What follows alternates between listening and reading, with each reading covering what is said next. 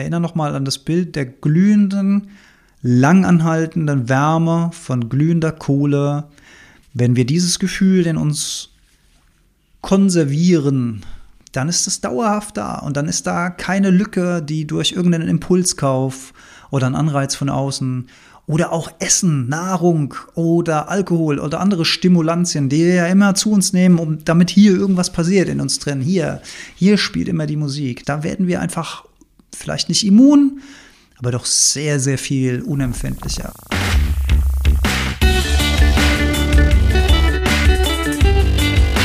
Die Heldenstunde, euer Podcast für ein gesundes und bewusstes Leben. Herzlich willkommen zur Heldenstunde. Es begrüßt dich dein Gastgeber Alexander Metzler. Schön, dass du wieder dabei bist. Und vielleicht siehst du dir diese Folge auf meinem YouTube-Kanal an. Denn es ist mal wieder soweit. Ich habe schon einige Experimente gestartet in der Vergangenheit und jetzt ist es mal wieder soweit. Metzler macht Experimente mit YouTube. Diese Folge gibt es auch mal wieder als bewegte Bild-Video auf meinem YouTube-Kanal.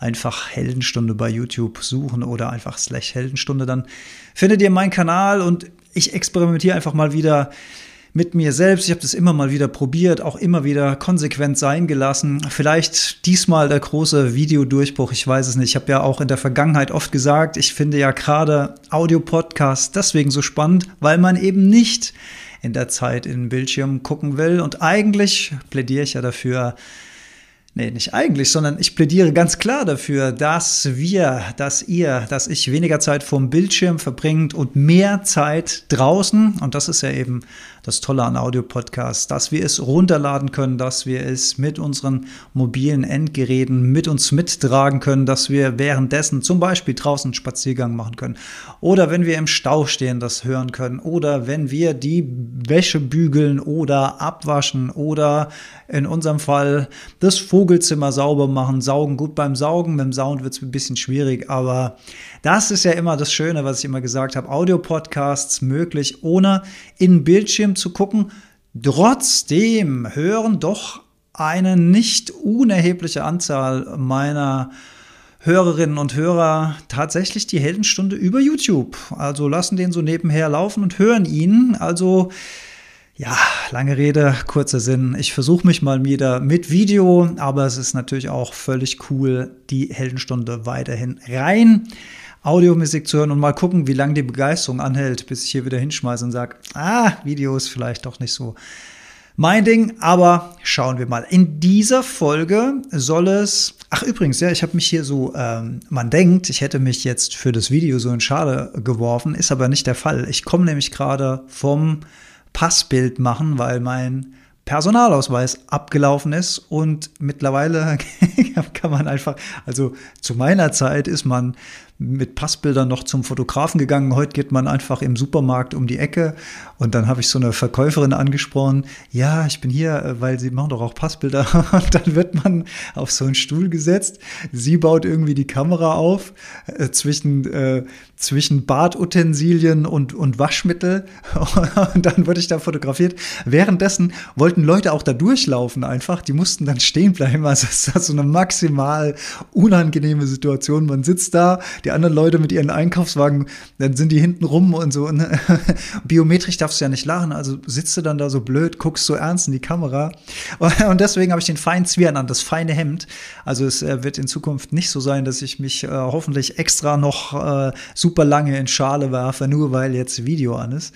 Aber ja, wer weiß, wer weiß, vielleicht trägt es ja auch dazu bei, dass ich mich regelmäßig rasiere oder whatever. In dieser Folge jedenfalls soll es um die Begriffe Erfolg, Glück und Glück gehen. Ähnliche Themen habe ich in der Vergangenheit schon behandelt, aber neulich habe ich so eine Alltagssituation erlebt, wo ich gedacht habe, das ist eigentlich ein schönes Beispiel, um die Begrifflichkeiten mal wieder ein bisschen zu schärfen, weil oft ja auch alles irgendwie so in einen Topf geworfen wird.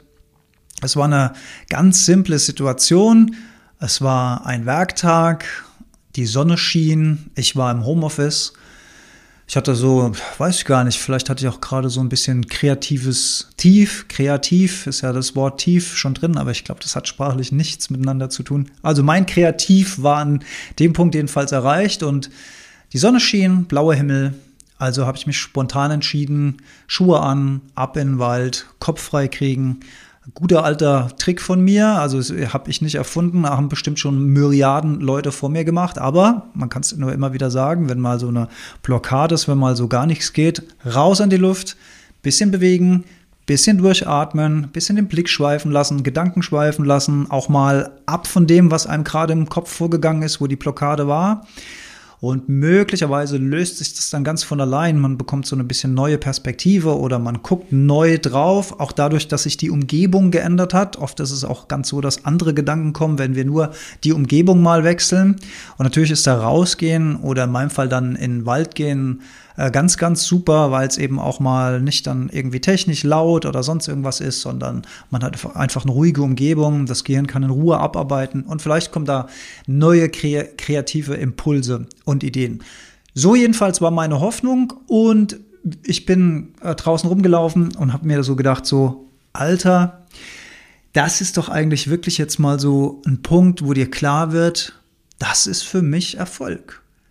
Erfolg würde ich für mich persönlich definieren als die persönliche Freiheit an einem Werktag spontan zu entscheiden, ey, ich ziehe jetzt Jacke und Schuhe an, ich gehe raus, ich laufe eine halbe, eine Dreiviertelstunde durch den Wald, ich nehme mir diese Zeit um dann auch wieder vielleicht, vielleicht, man hat ja keine Garantie, produktiver und effektiver weiterarbeiten zu können.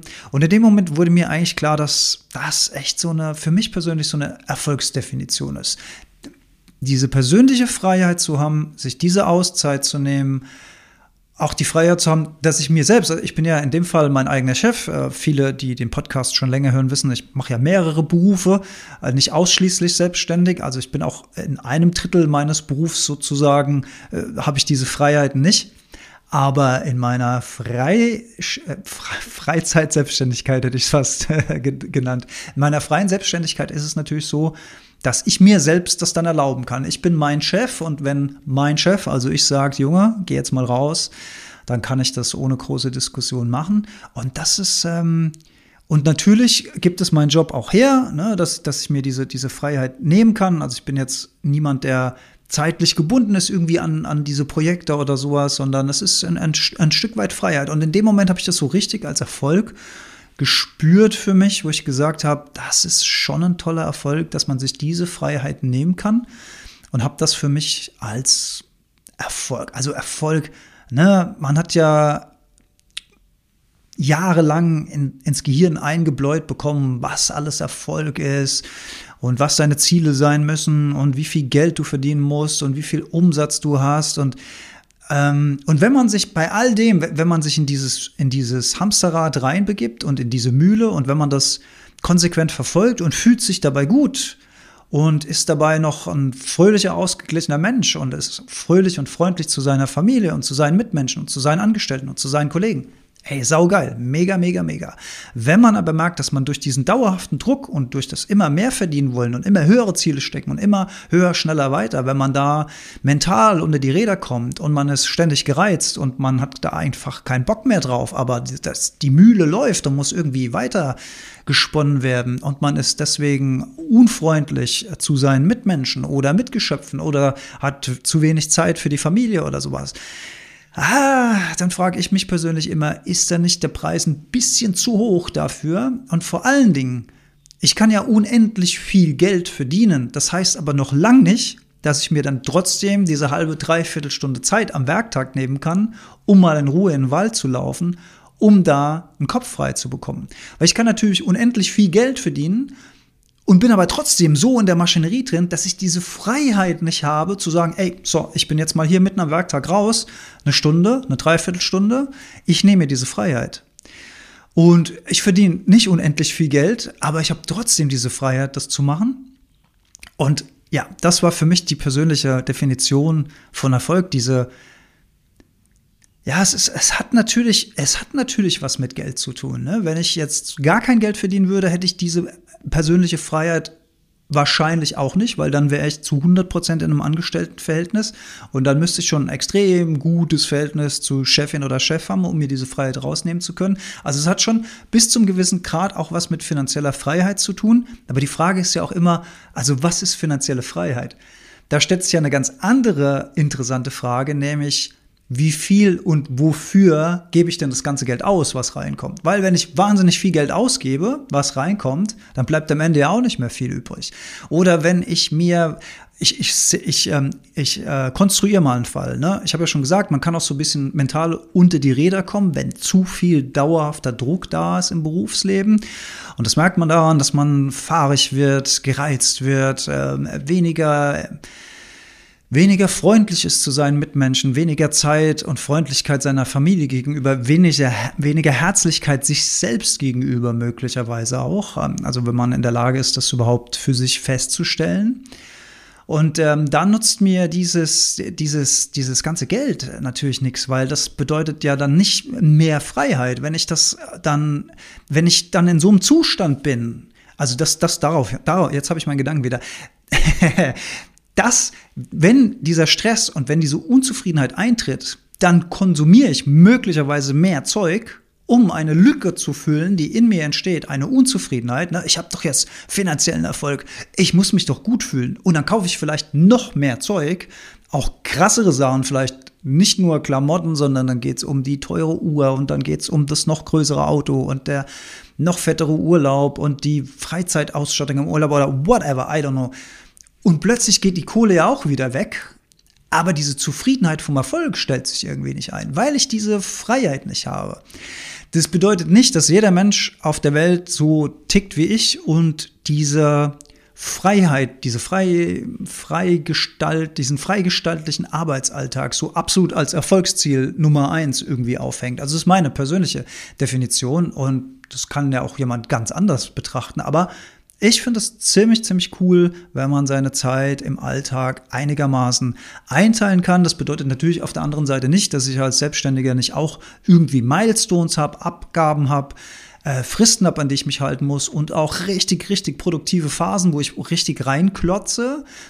Aber es bedeutet zumindest nicht, dass ich das jeden Tag nach Stechuhr 0815 machen muss und mir irgendjemand im Nacken hängt und ich vielleicht auch Jobs machen muss, auf die ich gar nicht so viel Bock habe, weil sie mir gar nicht so viel Freude machen, weil das mein, meine Vorgesetzte, mein Vorgesetzter von mir verlangt oder ein Team oder whatever. Ja, das wollte ich als, als Erfolg. Das jetzt so, jetzt haben wir die Definition Erfolg in der Überschrift. Die haben wir nach meiner Ansicht geklärt, ja. Also habe ich, hab ich diese Freiheiten in meinem Leben, um mir Auszeiten zu nehmen? Die machen mich zufriedener, die machen mich glücklicher. In meinem Fall ist es so. Bei vielen, vielen dürfte das auch zutreffen, wenn ihr das ausprobiert. Tagsüber rausgehen, Sonne tanken, frische Luft, Ruhe und Stille von der Natur, von einem Wald, von der Wiese, von einem Fluss. Wenn das ins System kommt, ach, das beruhigt das Nervensystem, das senkt den Stresslevel, das lässt uns durchatmen, das lässt uns friedvoller fühlen. Das dürfte bei ganz, ganz vielen, ich würde sagen, bei allen so sein, aber möglicherweise spüren das viele nicht, weil das so zu ist, das System, dass das so gar nicht so im Bewusst, auf der bewussten Ebene durchhämmert, aber auf einer unterbewussten Ebene macht es auf jeden Fall was Positives für euch. Also das ist zumindest mein Eindruck, den ich so habe. Das ist für mich die Erfolgsdefinition. Und dann lief ich dann da auf dem Feldweg Richtung Wald und sinnierte so vor mich hin über Erfolg, über Glück. Und dann habe ich gedacht, ja, es gibt ein äußeres Glück und es gibt ein inneres Glück. Was ist denn jetzt gerade mein äußeres Glück? Und mein äußeres Glück wäre zum Beispiel gewesen, in dem Fall, dass ich Kleidung habe, Schuhe habe, mit denen ich in der Lage bin, von meinem Homeoffice in den Wald zu laufen, dass ich körperlich in der Lage bin, dass ich, dass ich zwei gesunde Beine habe, die mich dahin tragen. Das ist auch eine Form von Glück. Das ist eine Form von äußerem Glück. Also hier wird es natürlich interessant, weil ich den Körper zum äußeren Glück und nicht zum inneren Glück rechne. Ähm, das könnte man durchaus äh, je nach Perspektive verschieden betrachten. Aber für mich war das in dem Moment ja ein äußeres Glück. Ich habe eine Jacke, eine dicke, die mich vor der Kälte schützt. War ziemlich kalt an dem Tag, aber die Sonne schien, wie gesagt. Ich habe zwei gesunde Füße, ich habe Kleidung, habe ich glaube ich gesagt, ne? Und das das das war das also der Erfolg war der Erfolg war, dass ich das überhaupt machen konnte. Das äußere Glück war die Ausstattung, auch der Körper in der Lage sein, das zu machen. Und dann zum dritten Punkt, das innere Glück in dem Moment. Das innere Glück ist, dass ich auch in dem Moment in der Lage bin, das alles wertzuschätzen. Also, dass ich es auch wirklich wahrnehme, dass es für mich nicht selbstverständlich ist, dass ich eine dicke Jacke habe, wenn es draußen kalt ist. Dass es für mich nicht selbstverständlich ist, dass ich einen gesunden Körper habe, der mich von A nach B bringt. Dass es für mich nicht selbstverständlich ist, dass ich mir an einem Werktag eine Dreiviertelstunde oder 60 Minuten spontan Auszeit nehmen kann, um meine Freiheit zu genießen.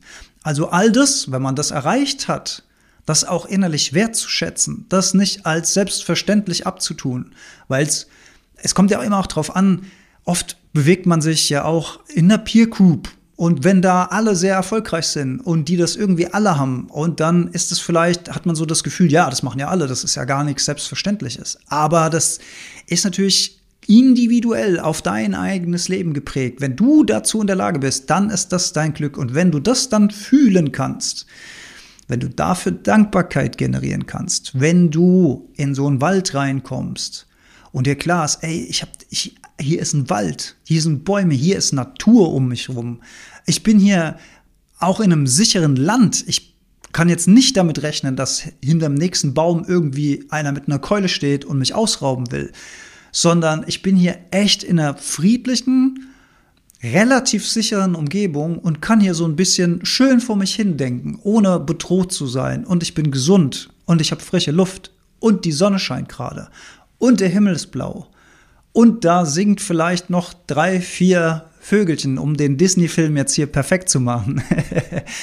wenn ich das wahrnehmen kann, wenn ich dazu in der Lage bin, das ist dann inneres Glück, weil das produziert dann wirklich die Glückshormone in uns. Wir werden friedlicher, wir werden ruhiger und möglicherweise hilft es dann auch ganz konkret dabei, Probleme oder Herausforderungen im Job zu lösen. Habe ich am Anfang drüber gesprochen, ne? wenn wir die Perspektive wechseln.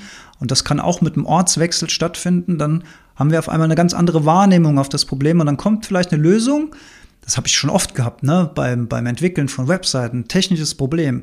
Man sitzt die ganze Zeit da, man sinniert darüber nach, man guckt in der gleichen Position, in der gleichen Umgebung aufs gleiche Problem eine ganze Zeit lang und es fällt einem einfach nicht die Lösung ein. Und sobald man diesen Kontext verlässt, verlässt auch das Gehirn diesen Kontext irgendwie, bekommt neue Perspektiven und manchmal kommt dann, nicht immer, aber manchmal kommt dann die Lösung von ganz allein und man denkt so, ja, logisch, warum habe ich denn nicht daran gedacht? Oder mir fällt ein, ey, ich habe einen Kumpel, der könnte die Lösung wissen. Da habe ich aber vorher nicht dran gedacht, weil ich vorher nur über dieses Problem gehirnt habe.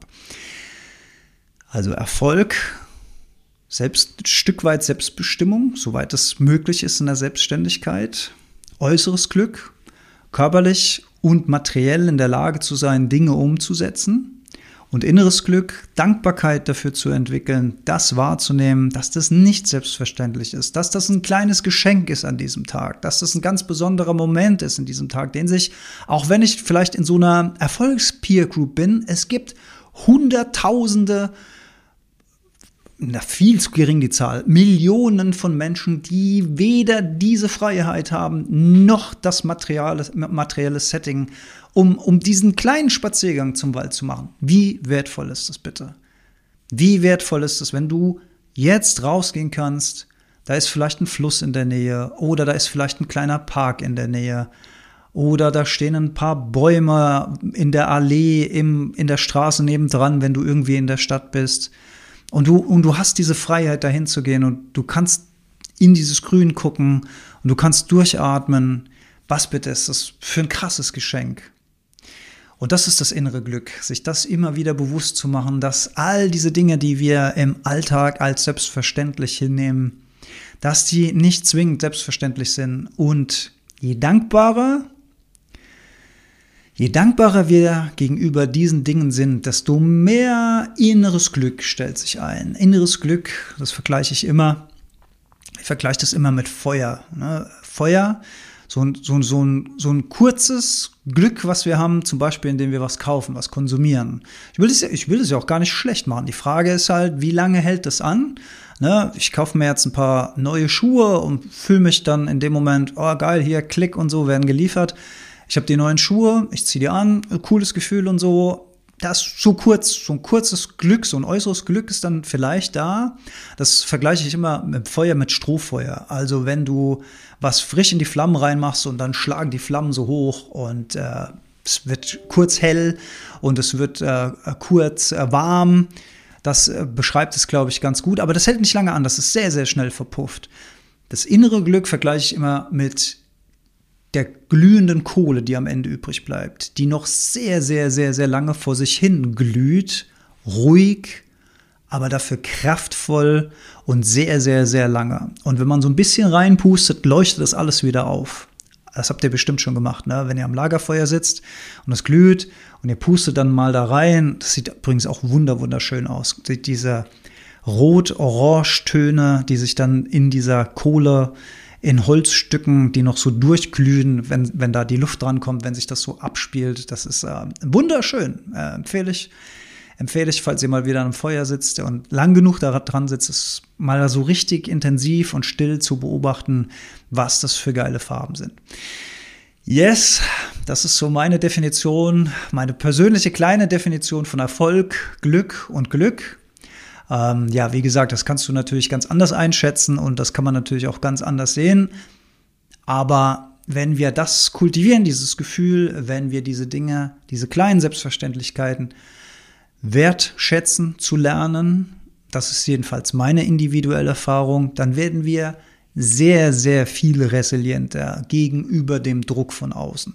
Und da rede ich zum Beispiel auch von Werbung. Also es ist ganz, ganz schwer, mich mit Werbung irgendwie zu begeistern, mich vom Ofen äh, vorzulocken und mir irgendwie Kohle für irgendwas aus der Tasche zu ziehen. A, habe ich alle Dinge, die ich irgendwie brauche. B, muss bei mir nicht alles der neueste heiße Scheiß sein. Und C, habe ich für mich festgestellt, je mehr Dinge ich besitze, desto mehr Dinge brauchen auch meine Aufmerksamkeit.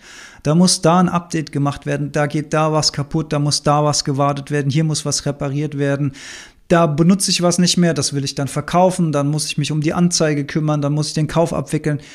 Und all das kann ich mir sparen, wenn ich es erst gar nicht kaufe, als allererstes diese Entscheidung.